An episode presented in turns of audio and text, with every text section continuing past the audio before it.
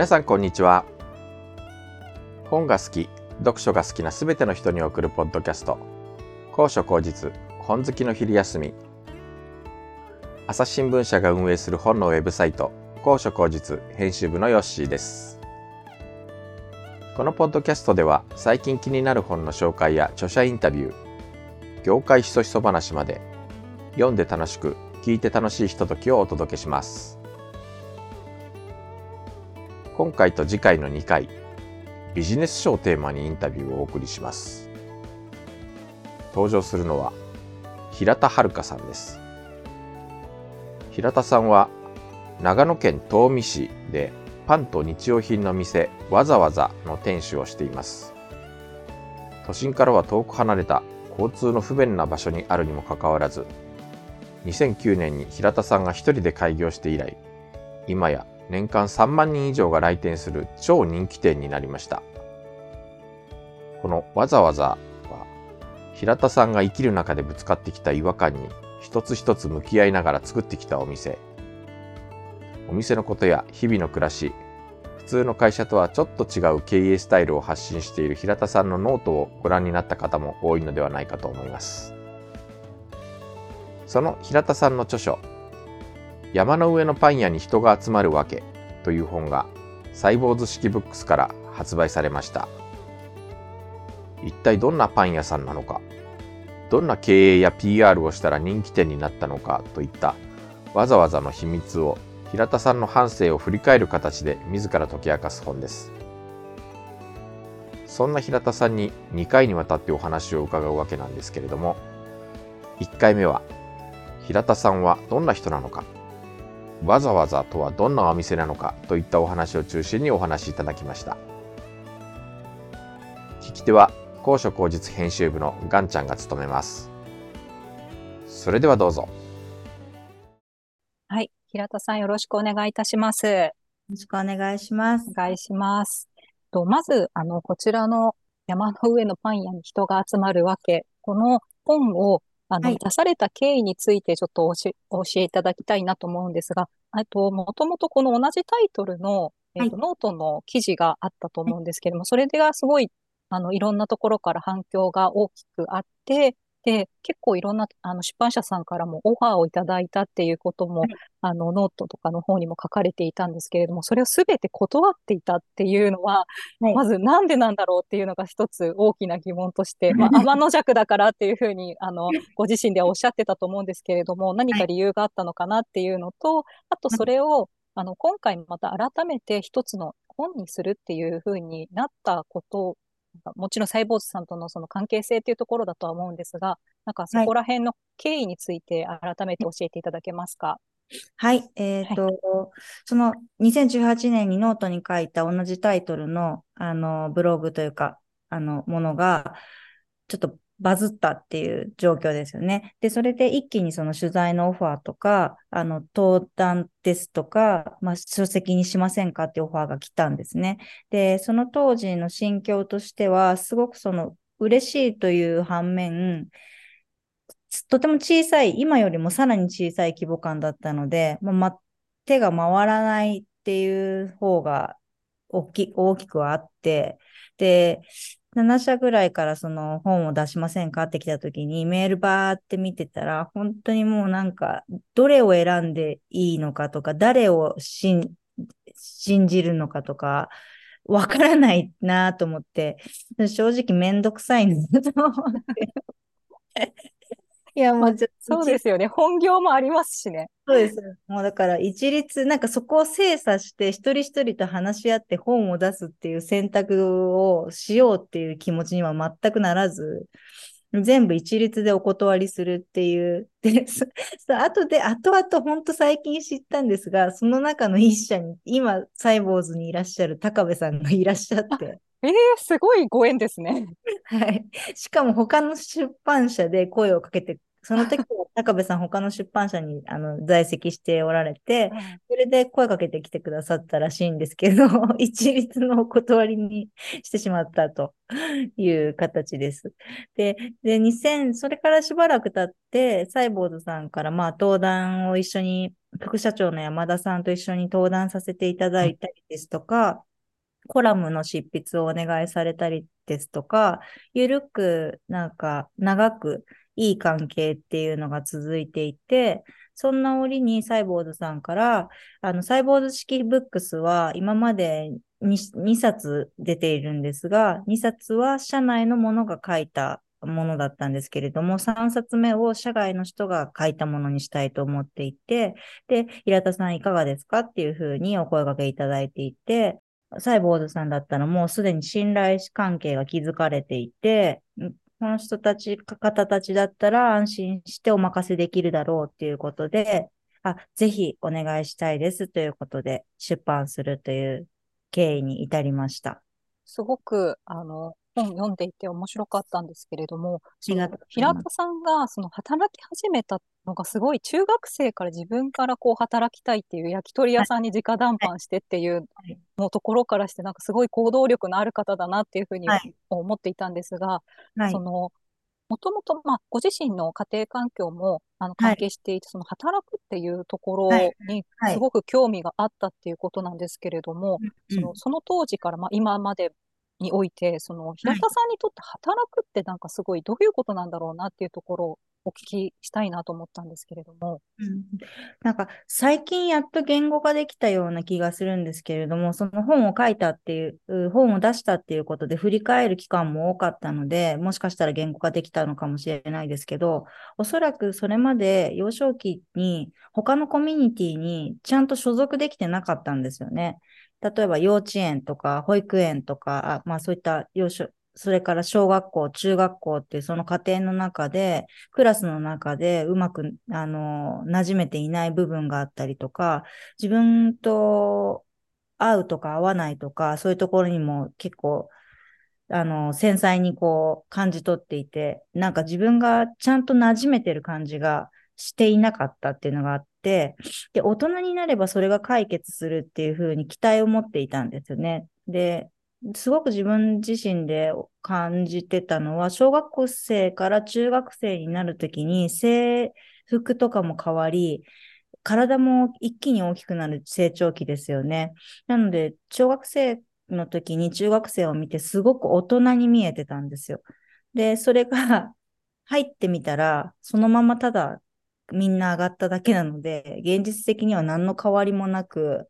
まあ、もちろんいろんな学校から集まってきてたので、友達というか周りの人たちは変わったんですけれども、思ったほど変わらなかった。で、じゃあ、その、大人、本当の大人っていう人たちとたくさん触れ合ったらどうなんだろうとか、もっと別のコミュニティに所属したいっていう欲求が、働くっていうことにつながったのかなっていうのに、今ちょっと言語化やっとできてきたっていう感じですね。なので、働くことに興味関心があったというよりも、大人のコミュニティに所属したかったから働くを選択したっていう感じがしてます、今は。別のコミュニティっていうところですよね、その大人たちのそうですね。コミュニティの世界を見てみたかったっていう。はい。で、一度働いてみたら、大人たちもさほどそこまで変わらないっていう感覚があって、多分それでバイトも転々として、いろんな。本当にたくさんやられてますよね。そうなんですよ。だからいろんな働く場所に行けば何かが変わるんじゃないかと思って、短期バイト、夏休みの短期バイトで、あの、1ヶ月間とか2ヶ月間というのを何回か繰り返したりとか、まあ、高校3年間継続して喫茶店で働いたりとか、まあ、そうそういう感じで、どこに自分に合う人がいるんだろうっていうのを探しに行ってたっていう感じが今思うとしますね。書かれていましたけれども、初めてやりたいことっていうのが見つかったって言って、DJ だったっていうことで、はい、まあ、その DJ の活動もやられてたんですけれども、その、その後、まあい、いろいろあって、まあ、挫折という形になるんですかね。そう、はい、そうなった時に、まあ、やりたいことを探すのをやめようっていうふうに、あの、うん、考え方をあの、はい、切り替えられるということを書かれてたんですけれども、はい、その、できることに、自分ができることに目を向けようっていうふうに、あの、きっかけになった旦那さんの一言だったっていはい。うふうに、お店でもやったらっていうことだったんですけれども、はい。そのできることを掛け合わせてうんみたら何か他の、また別のものができるんじゃないかっていう考え方になって、なんかその発想っていうのはなんかどこから来たんでしょうか？そうですね。あの、やっぱり、その、小さい頃から好きなことは何ですか？とか、将来何になりたいんですか？っていう問いかけられ方が多かったので、自然とその言葉に誘導されて、好きとかやりたいを探しがちになっちゃったんですよね。それでうまくいかないとか、あとは特に好きなこと、やりたいことが見つからないのに、あげなければならない何かをっていう、そういうなんかジレンマっていうのがずっとあったと思うんですよ。で、それをもうちょっと周りの大人の人たちが、こういう要素をたくさん蓄えておけば選択肢が広がりますよとかって言って、大学受験を促してくれたりとか、それに何かになれなるためにそれに行きなさいではなく、選択肢を増やすために行った方が、とりあえずやりたいものがないなら、行った方がいいとか言ってくれたら多分全然感じ方違ってたと思うんですけど、それが多分周りにそういう人が運悪くというかいなくて、あの、ずっとその、やりたい、好きっていうのを探し続けて失敗していくっていうのを繰り返して、根本的にこのやりたい、好きっていうのを疑った方がいいんじゃないかなっていうのがすごいどんどん湧き上がってきて、だって本当はそんなにないじゃんみたいな。で、で好きって言ったからってうまくいくわけでもないっていうのも DJ の失敗であの痛感したので、それですごくよくかん棚卸ししたんですよね。自分のことを棚卸ししていって、何かやれるスキルっていうものが自分に備わっているのかとか、経験からそのスキルは身についているのかっていうのを、こう、本当にノートに書いていって、料理ができるとか、その、器が好きで陶芸教室に通っていたとか、なんかファッション雑誌にアルバイトをしていたとか、そういうふうになんか経験をもとにできることっていうのを書き出していって、あっていうふうにちょっと気づきが降りてきて、だったらこのできることを掛け算してやってみたいみたいな気持ちになったんですよね。で、一個一個やっぱり本当にどれもこれもプロにはなれないレベルっていうのはすごい自分でもう分かっていたので、掛け算するっていうのがすごいいいだろうなっていうのをそこで眺めて考えついたっていうのがありましたね。ある意味、その、ご自分でお店を作るっていうのは、それこそご自分の居場所を作るみたいなことにもはいなったのかなというふうに思うんですけれども、はい。あの、すごい、あの、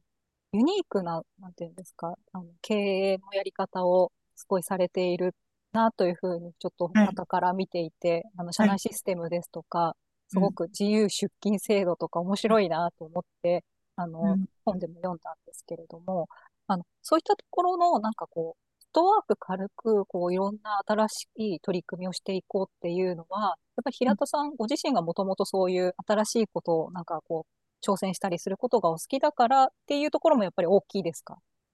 うん、そうですね。というよりもしかしたら自分がその世の中の普通に迎合できないっていう その悩みが、だから多分おそらく同じような人いるんじゃないかなとか。朝8時から5時まで働くとか、スーツにを着て、身につ、スーツにに包まれて、満員電車に乗って出勤、毎日月金でするとか、なんかみんなは当たり前に受け入れられるんだけれども、それを受け入れられない人っていうのももしかしたら自分と同じようにいるんじゃないかな、みたいな気持ちで、だったらその人たちが働きたくなるような、別の感じの、じまあ自分が働きたい会社を作ろうって感じですね。本当にもうそれだけです。自分は毎日同じ定時に出勤することが苦痛ですし、なんか同じ、その、自由に休めたいし、だから、なんか本当に、でもちゃんとパフォーマンス出せるときに出せればいいよねとか、なんか、そういうなんか自分にとって働きやすい。で最初の初期の頃は、世間の普通の会社やろうとしたんですよね。ちゃんと決めて、はい、もうシフトもき組んでやろうとしたんですけど、なんか自分が出勤するのどんどん嫌になっていって、自分が作った会社なのに、なんでこんなには行きたくないってなるんだろうってすごい悩んでたんですよね。た確かそれ2012年とか 13, 13年ぐらいですか ?13 年、14年ぐらいだったと思うんですけど、厨房に出勤したくないって毎日思ってて、すごい嫌になっちゃって、でそそれでなんか違うんじゃないかっていうのに だんだん気づいてってっていうのはありますね。行きたくないってな。でも、そう考えてやっぱりすごく、あの、平田さんは自分の心に本当に素直、正直な人なんだなっていうのも改めて思いました。はい、でもその自分の心に素直にいるって結構難しかったりもすることかなと思ったんですけど、そういう難しさはなかったですか？なんか。いや、多分すごい難しくて、だからずっと終始生きにくかったと思うんですよね。だからよく空気読めとかって言いますけど、まあ多分よ学生時代から読めなくって言いたいことを言ってしまう子だったと多分思うんですよ。で、それによって周りが空気がちょっとおかしくなっちゃったりとか、周りの人たちとうまくそのやりとりができなくなっちゃったりって何回もそういうことを起こしてるんですけど、あの子は特別だから仕方がないよねみたいなちょっと、ちょっとポンって置かれてる感じになってたと思うんですよね。で、でもやっぱりなんか、普通にしたいっていう思いはすごく強くて、で、みんなのところに合わせようとしていくんですけど、そうするとなんか、もともとその体が弱いっていうのもあるんですけど、頭が痛くなったり、お腹が下ってしまったりとか、吐き気がしてしまったりとか、体に出てきてしまう。で、それを健康っていうものと 付き合わせて、今日の不調って何から来てるんだろうなっていうふうに、すごい前を振り返るようにどんどんななってったんですよね。だから、まあ、私が今日ちょっとお腹がっていうのは、月曜日にお腹を出して寝てしまったのがきっかけなんです。本当に子供に布団を剥ぎ取られて、それを気づかずに寝ていたことがきっかけですごいひどいあのことになってしまったんですけど、なんかそうやって何が原因だったんだろうっていうふうに考えて、で、その後に私、その、軽く見てたんですよね。お腹が冷えていたことに対して。で、普通の食生活を送ってしまって、今の状態になっちゃって、今日会社休んでたんですけど、なので、もっとちゃんと振り返、その時に、ちゃんと対処してたらこうなってなかったんですよね。で、ここの反省していく感じですね。人とのやりとりとかも、もうそ、まさにいつもそれを考えていて、素直に生きるのは難しいけれども、素直にちゃんとこう自分の体の声や心の声を聞いて対処してあげないと、健康から逸脱して離れていってしまうっていうのが自分には弱さゆえに起こりがちだったので、声聞くしかないんですよね。なんかそ、それ、それがすごい良かった点っていうか、かもしれないですね。平田さん、その、10日交換っていう考え方がすごい根根付いているのかなっていうふうに本も読んでいて思ったんですけれども、はい。はい、あの、なかなか、まあ、それって本当自分ができることに対する価値っていうのも含めてだとは思うんですね。その、もちろん他人が何か物を売るとか、はい、他人が何かをしてくれるっていうことに対する、それに対する10日交換っていう意味合いもあると思うんですけれども、はい、なんか自分ができることの価値って自分では本当に結構わからない部分って大きいなっていうのも、はい、あの読んで読みながらっていて、そのさ先ほど旦那さんにその一言で、まあなんかお店をやるっていう発想が出てきたりっていう、なんか他人にやっぱ気づかされることってすごい多いなと思うんですけれども、はい、あの、何か平田さんご自身は、その逆に他人に今、従業員の方とかを抱えていらして、その、はい、この子だったらこういうことができるのではないか、この人だったらこういうことを任せられるんじゃないかっていうような、その自分、その人本人が気づいていないような、そういった才能とか、スキルみたいなところをなんかこう掘り起こしたりするようなこともやられてはいるんですか？なんかそれは2020年にそのコロナ禍で移動できなくなった時に、はい、コーチングのセミナーを受講したんですよ。で、自分に今足りてないのは何なんだろうなっていう、その自分の勉強の時間にも当てられるんじゃないかと思って、そこからセミナーとかいろいろ勉強会に出向くようになっていったんですけど、なんかそれは会社を十何年かやっていくうちに、人と触れ合っているうちに、こうしなさい、ああしなさいっていう自分の言葉が他人に響いてるっていう風に感じられなかったんですよね。で、どうやったら気づかせてあげられるんだろうとか、いいいい伝え方はあるのだろうかっていうところからコーチングに興味を持って行ったんですけど、結局、人に言われて何か気づくってことはほとんどないんですよね。で、自分が気づかないと行動は変わらないので、気づかせるような言葉をこちら側から放てられるか。で、そ、そこがちょっとコーチングにヒントがあったのかなって、なので問いかけるっていうことだとは思うんですけれども、なので、どう思いますかとか、このことに対してあなたはどう思いますかとか、私の意見を言うのではなくて、気づくような問いを投げかけるっていうのを常にやりたいなっていうのは思っていて、まあ、あの、2店舗目で作ったあの店も問うって名前なんですね。お客様に物の価値価値について考えてもらいたいなと思って問うってつけたんですけど、やっぱ他人から何かを指摘されるのではなくて、問われることが、なんかやっぱり少なくなってきてるから気づかないんじゃないかなっていうのはすごい感じていて、気づきを得られるような問いを投げかけたいなとは思ってますね。そういう面で言うと、あの、わざわざのウェブサイトをいつも拝見してて思うのが、はい、あの単なる商品説明で終わらないっていうか、なんかすごい実際に使ってみたその所感ですとか、はい、ものすごいこう伝えることをすごい大事にしている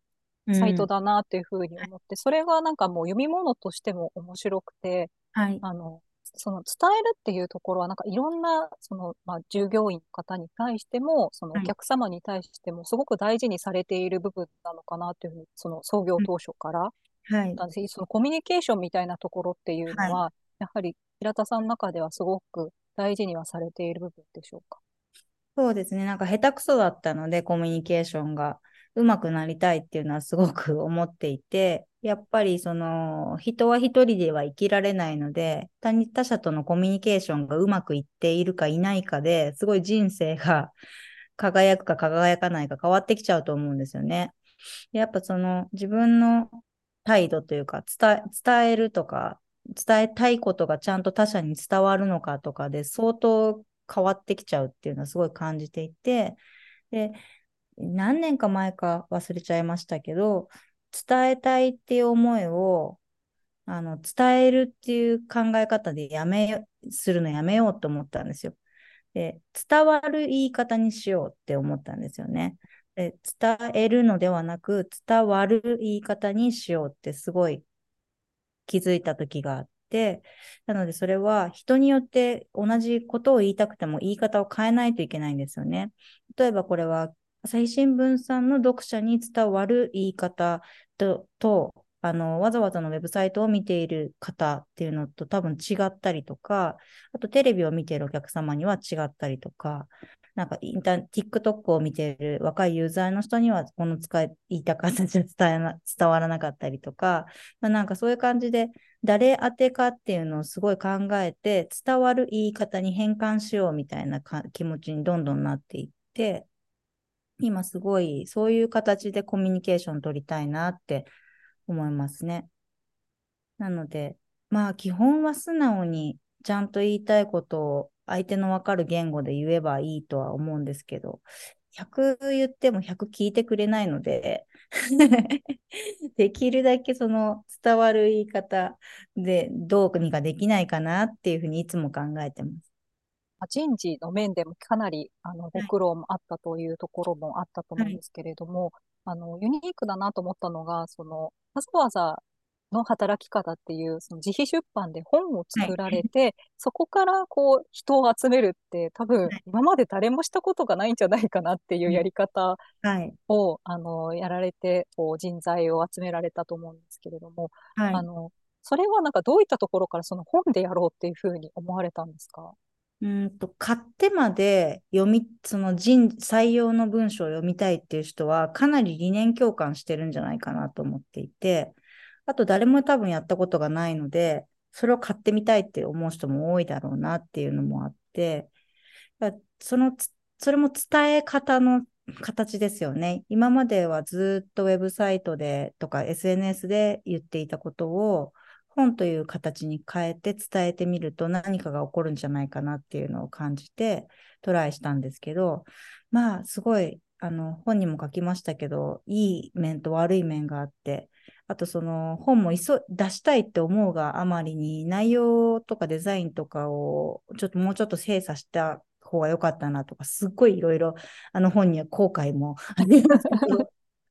その時の打ち手としてはやっぱり9000部、9500部ですか？その当時売れてたわけで、まあ、すごい爆発力があって、良い施策だったんじゃないかなとは思いますね。はい。これはどこからあの、平田さんがこういう考えになったんだろうっていうふうに、あの、思ったのが、その、はい、物、金、人、その間にある、やっぱり、そのフラットな関係性っていうのをすごく大事にされているなと思ったんですけれども、そのなんか原点みたいなのは何かあるんですか原体験というか、うん。そうですね。なんかその、もしかしたらどこかのところで言ったかもしれないと思うんですが、あの、中学校1年か2年の時に平成から、平成に変わった瞬間が昭和から平成に変わったんですよね。その時に昭和天皇が亡くなられて、あの天皇崩御って追悼番組がものすごい勢いで行われて、テレビとか新聞とかそれ一色になって、他のニュースとか全く見えなくなったんですよ。まあ、スポーツ関連のニュースも何も何も報道されない状況になったら、今と違ってインターネットないので、それしか情報を得られなくなってしまって、私すごいその時日経新聞の大ファンで、もの、めちゃくちゃ切り抜きして、ま、あの、ファイリングしてたんです。で、全くそういう連載とかも全部止まって、すごい、あれ、なんかで、うちの祖母に、一人の人間が死んだの、亡くなったっていうことで、あの、なんだけれどもって言って、でも天皇様だからもちろんすごいことだとは思うんだけど、人々の生活がこれだけ変わってしまうぐらいの命の重さは違うのかって祖母に聞いたんですよ。そしたら、あなたはすごく賢いって褒められて、命の重さは違わないとは思うんだけれども、立場によってこういうふうに変わるんじゃないかって、でも今言ったことすごく正しいことだと思うから覚えておきなさいね、みたいな感じで祖母に言われたんですよ。すごいいい言葉もらったなっていうふうに覚えていて、なんか人によってその違うのかなっていうのはすごいいろいろ考えるように、立場によって言っていい言葉と悪い言葉があるのかとか、なんかそのいい悪いとかその、そこについてはすごく等価交換とか対等とか、いろんなことを考えるようになっちゃいましたね。まあ、今もそうなんですけどフ、ラットな関係を維持できない人とは、やっぱりちょっと嫌で、こちら側に属所属させようとする人とか、なんかその、上下関係になりそうな場所っていうのはもう察してすぐ逃げちゃいます。すごい。ちゃんと防御本能が働いんです、ね、これちょっと無理だなって思って。このわざわざがもうお一人で始めたところからどんどん大きくなって、はい、今となってはもう法人化もされてて、はい、従業員ももう40名ぐらい抱えていらっしゃると思うんですけれども、もともとはまあ、ある意味その平田さんに結びつくような、はい、わざわざイコールほぼ平田さんっていう形だったのが、うんはい、もう、あの、わざわざ別のものにまたなっていってると思うんですけれども、はい、なんかそこの、でも、とはいえ、外から見たら、やっぱり代表取締役である平田さんが、やっぱりわざわざの顔でもあるわけで、なんかその、本でも書かれていた、あの、平野啓一郎さんの本のその、文人化するっていう考えがすごく、あの、楽になったというふうに触れていらっしゃって、はい、確かにその、なかなかわざわざイコール平田遥だったところから、そこを分けて考えるって、結構、いろいろと悩みもあったのかなというふうに思ったんですけれども、はい、それはやっぱりその本を読んで、その文人化っていう考え方を知ることによってかなり楽にはなれたっていうところですか？そうですね。平野さんの、あのー、文人主義の話は本当に心に響いて、当時本当に人格をちょ分けようみたいな感じで、きこう、意識的に分けていったところがあったと思うんですけど、今、その、言葉の重みがあの、所属する場所とかによって違うっていう話がちょっと出ましたけど、それ私理解、対等にこだわるがあまり理解できてなかったんですよ。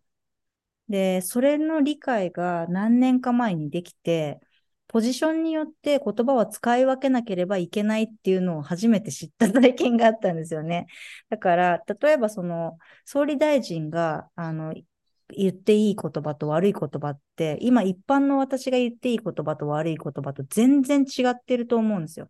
で、そのポジションによって言葉を使い分けなければいけないっていうことと、その人と人が対等であるってことは別物だなっていうふうにすごい分かってきて、で、その文人主義のところも、まだ自分と法人のところが混同してたので、分けるためにそのスキルを使ったみたいな感じになってたんですけど、でもポジションで他のことを言うっていうのは大切っていうのもその同軸で分かってきて、だからえっと、両方今やってますね。だから、社長代表っていう立場から、えー、例えば、よくあるのが、私が、あの、店舗でバイトしている方々に、これダメだよねって、お店でダメなことを見つけてしまって自分が来店した時に。でも自分もお店やってたからやっぱダメなことダメって言いたくなっちゃうんですけど、そこできつい言葉を投げたりすると、その、ただの人から注意されたのと、バイトさん注意、私から注意されたの、ダメージ全然違うんですよ。時々来る社長にいきなりドーンってダメだよって言われるっていう、それってやっちゃいけないなっていうのを痛感して、ちゃんと中間の店長に、ここがこうなってたから、これ改善するようにちょっと言っといてくださいとか、いうふうにしたりとか、なんかポジションによって言葉の重みとか強さとかが変わるってことと、言っちゃいけないとか言言わなければいけないとか、なんか、その代表だから会社の悪いところを指摘できるっていうのもあるんですよね、みんなの。みんな割と仲良くやろうとするので、そういう人の悪いところとか指摘しにくい状況になったりもするんですよね。だから代表だからこそ会社の繁栄を、あの、思ってきついことをちゃんと言うとか、その言い方もとか場所を考えるとか、なんかそう、そうやってポジションとその文人ってちょっと別に考えて、なんかやるようになったら、今すごく、なんか精神的にもすごく健全な状況になったなって思ってます。まあ、文人っていう意味では、その、はい、あの、まあ、今、本当にお一人になれるあの場所というか、お家も確保しているというふうに本にも書かれていたんですけれども、はい。はい、ある意味だからそういう二拠点生活みたいなことになってるのかなと思ったんですけれども、それは、あの、やっぱり一人の時間をどうしてもこう確保したいっていう、まあ、本当に一人の個人としての時間が欲しいっていうところからそこにたどり着いたんですか、やり方として。実は今私もうすでに離婚していて、必死 なので、そうなんですか。ないんですけど、一、はい、人暮らし、実質のあの一人暮らしなんですけど、はい、で週末に子供たちは毎週遊びに来て、泊まっていく感じになっていて、うん、で、まあ、でも、なんでしょうね。一時期はそうやって個人と仕事を分けたくって、あの別居というか二拠点みたいな感じになってた時もあると思うんですけど、なんか今はうんと、わざわざ人の命から、時間を取りたいから一人で好んでここに生活しているというよりは、なんか、これが自然になっちゃいましたね。特に、で、よく友達とかも遊びに来るようになっていて、昔はその一人になりたがるがあまり、ここに誰かを連れてくるってこともなかったんですけど、今は会社の人たちもあのバーベキューをここでしたりとか、あの取引先の友達とかを呼んでご飯を食べたりとか、まあ、結構気軽な 気さくな人になりました。だいぶ変わってきたと思います。そうなんですね。はい。で、なんか他のところの全然関係ないところの友達とかもできるようになってきて、はい。その健康維持のために始めたというか、ちょっとハマってボルダリングを始めたんですけど、そのボルダリングのジムで知り合った人たちと一緒に遊んだりとか、なんかその家に行き来しそうな感じに今なってたりとか、別に一人になりたがっていたわけではないのかもしれないなと、今は思いますね。平田遥っていう自分で過ごせる時間があればいいってことなんですかね。ここ、物理的に一人になるっていうよりかは。そうですね。なんかその私、その週5で働くっていうのもやめちゃったんですよ。昔はその文人っていうところでこだわって、すごい仕事の時間と生活の部分分けようと分けようとしてしまって、だから私生活を楽しんでいる時に仕事の連絡が来てな、どうしても仕事がしなければならないってなった時に、すごく嫌悪感を抱いてしまったりとかしてたんですけど、最近は休みの日でも別に普通に仕事するんですよ。と溶けてきたというか、教会がなくなって。はい、教会なくなっていって、で、出張するときに、例えばミーティングの時間とミーティングの時間の間に2、3時間空いたとかってなったりすると、その3時間を別の仕事で埋めようとはもうしていなくって、うん、じゃあ3時間空いたからどっか遊びに行こうかなって思って行って、すごい好きなカフェとかレストランに行ったりとか、なんか気になってたショップに遊びに行ったりとか、なんか、こう、夜だから昼だから土、土曜日だから日曜日だからとか、そういう概念も、仕事中だから遊んではいけないってことではないですよね、みたいな。あでもすごい、なんかいいですね。面白い、その発想が。はい、なんかもう、仕事っていうか、なんかその生きることにその中に仕事が一部分こう入ってるっていう感じがなんかして、生活の一つ、一部分で、ああくまで一部分であるっていう感じがします。ました。最近だから、この間なんか本当に都内に行った時に仕事で時間が空いたんで、本当一人でボルダリング場に行って、すごい。まさかでも開くとは思ってなかったんですよ、その道具とか、なんかウェアとかなくて大丈夫なんですか？買いました、東京で。買ったんですか？すごいはい、ヨガウェアの店に行って一式全身揃えてからすごい。だからいい。だそう行き過ぎてるなって自分でもその行動には思いましたけど、でも、それがあるから詰めて仕事できるんだなと思って、その時連続でずっと出張してたんですよ。5日間ぐらい出張していて、パンパンだったんですよね。で、ポコンって空いた時に、そういう時間を自分で作れた時に、これだなって思いましたもん。すごい楽しんでるなって自分の仕事を。仕事がなければそこに行けてないわけですから、はいはい、仕事のおかげで遊べてるとも言えるじゃないですか。はい、確かに。だから、そう、そういうことが、まあ、できるようになったっていうのは、まあでも、全員、社会の人がそれを全員やったらおかしなことになると思うんで、やっぱり全員ができるんですよ、やった方がいいですよとは言いづらいですけれども、なんか個人事業主の人とか、そういう人たちは、こうもっと遊びと仕事を溶けさせてたら、生き方自体も変わるのかなっていうふうには思いますね。いや、今すごい、私も個人事業主なので、はい、すごく言葉が響きました。はい、なんかその、溶かしていきたいなって。はい、やっぱりどうしてもこう、なんか詰め込んだりしてしまいがちなんですけれど、そうやって緩やかにしていくっていうこともなんかこう、自分の生きやすさにつながっていくんだなってそうですね。それは本当に大発見でしたね。なんか、その分けないってことが良いなんて思わなかったんで、それも多分普通だったらやっぱ月金土日っていう枠でもう固定観念ですよね。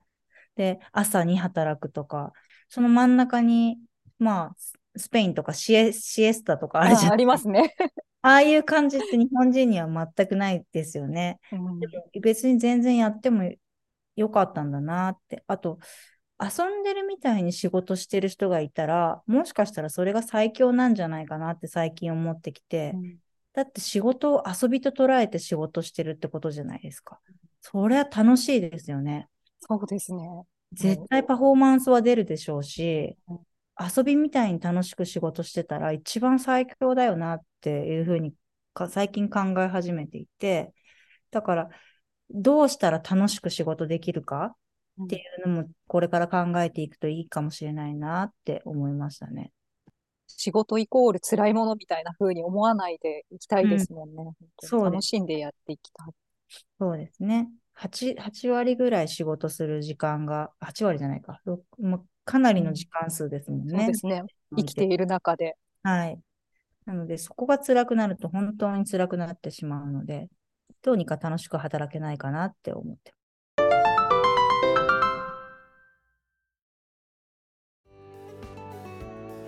お話の途中ですが、このインタビューは次回に続きます。また来週をお楽しみに。高所高実のウェブサイト book.asahi.com では話題の本の著者インタビューや書評、コラムなど本に関する様々な情報を毎日皆さんにお届けしています。Twitter や Facebook ページ、Instagram、そしてメールマガジンもやっていますので、ぜひフォローしてください。それではまた来週。さようなら。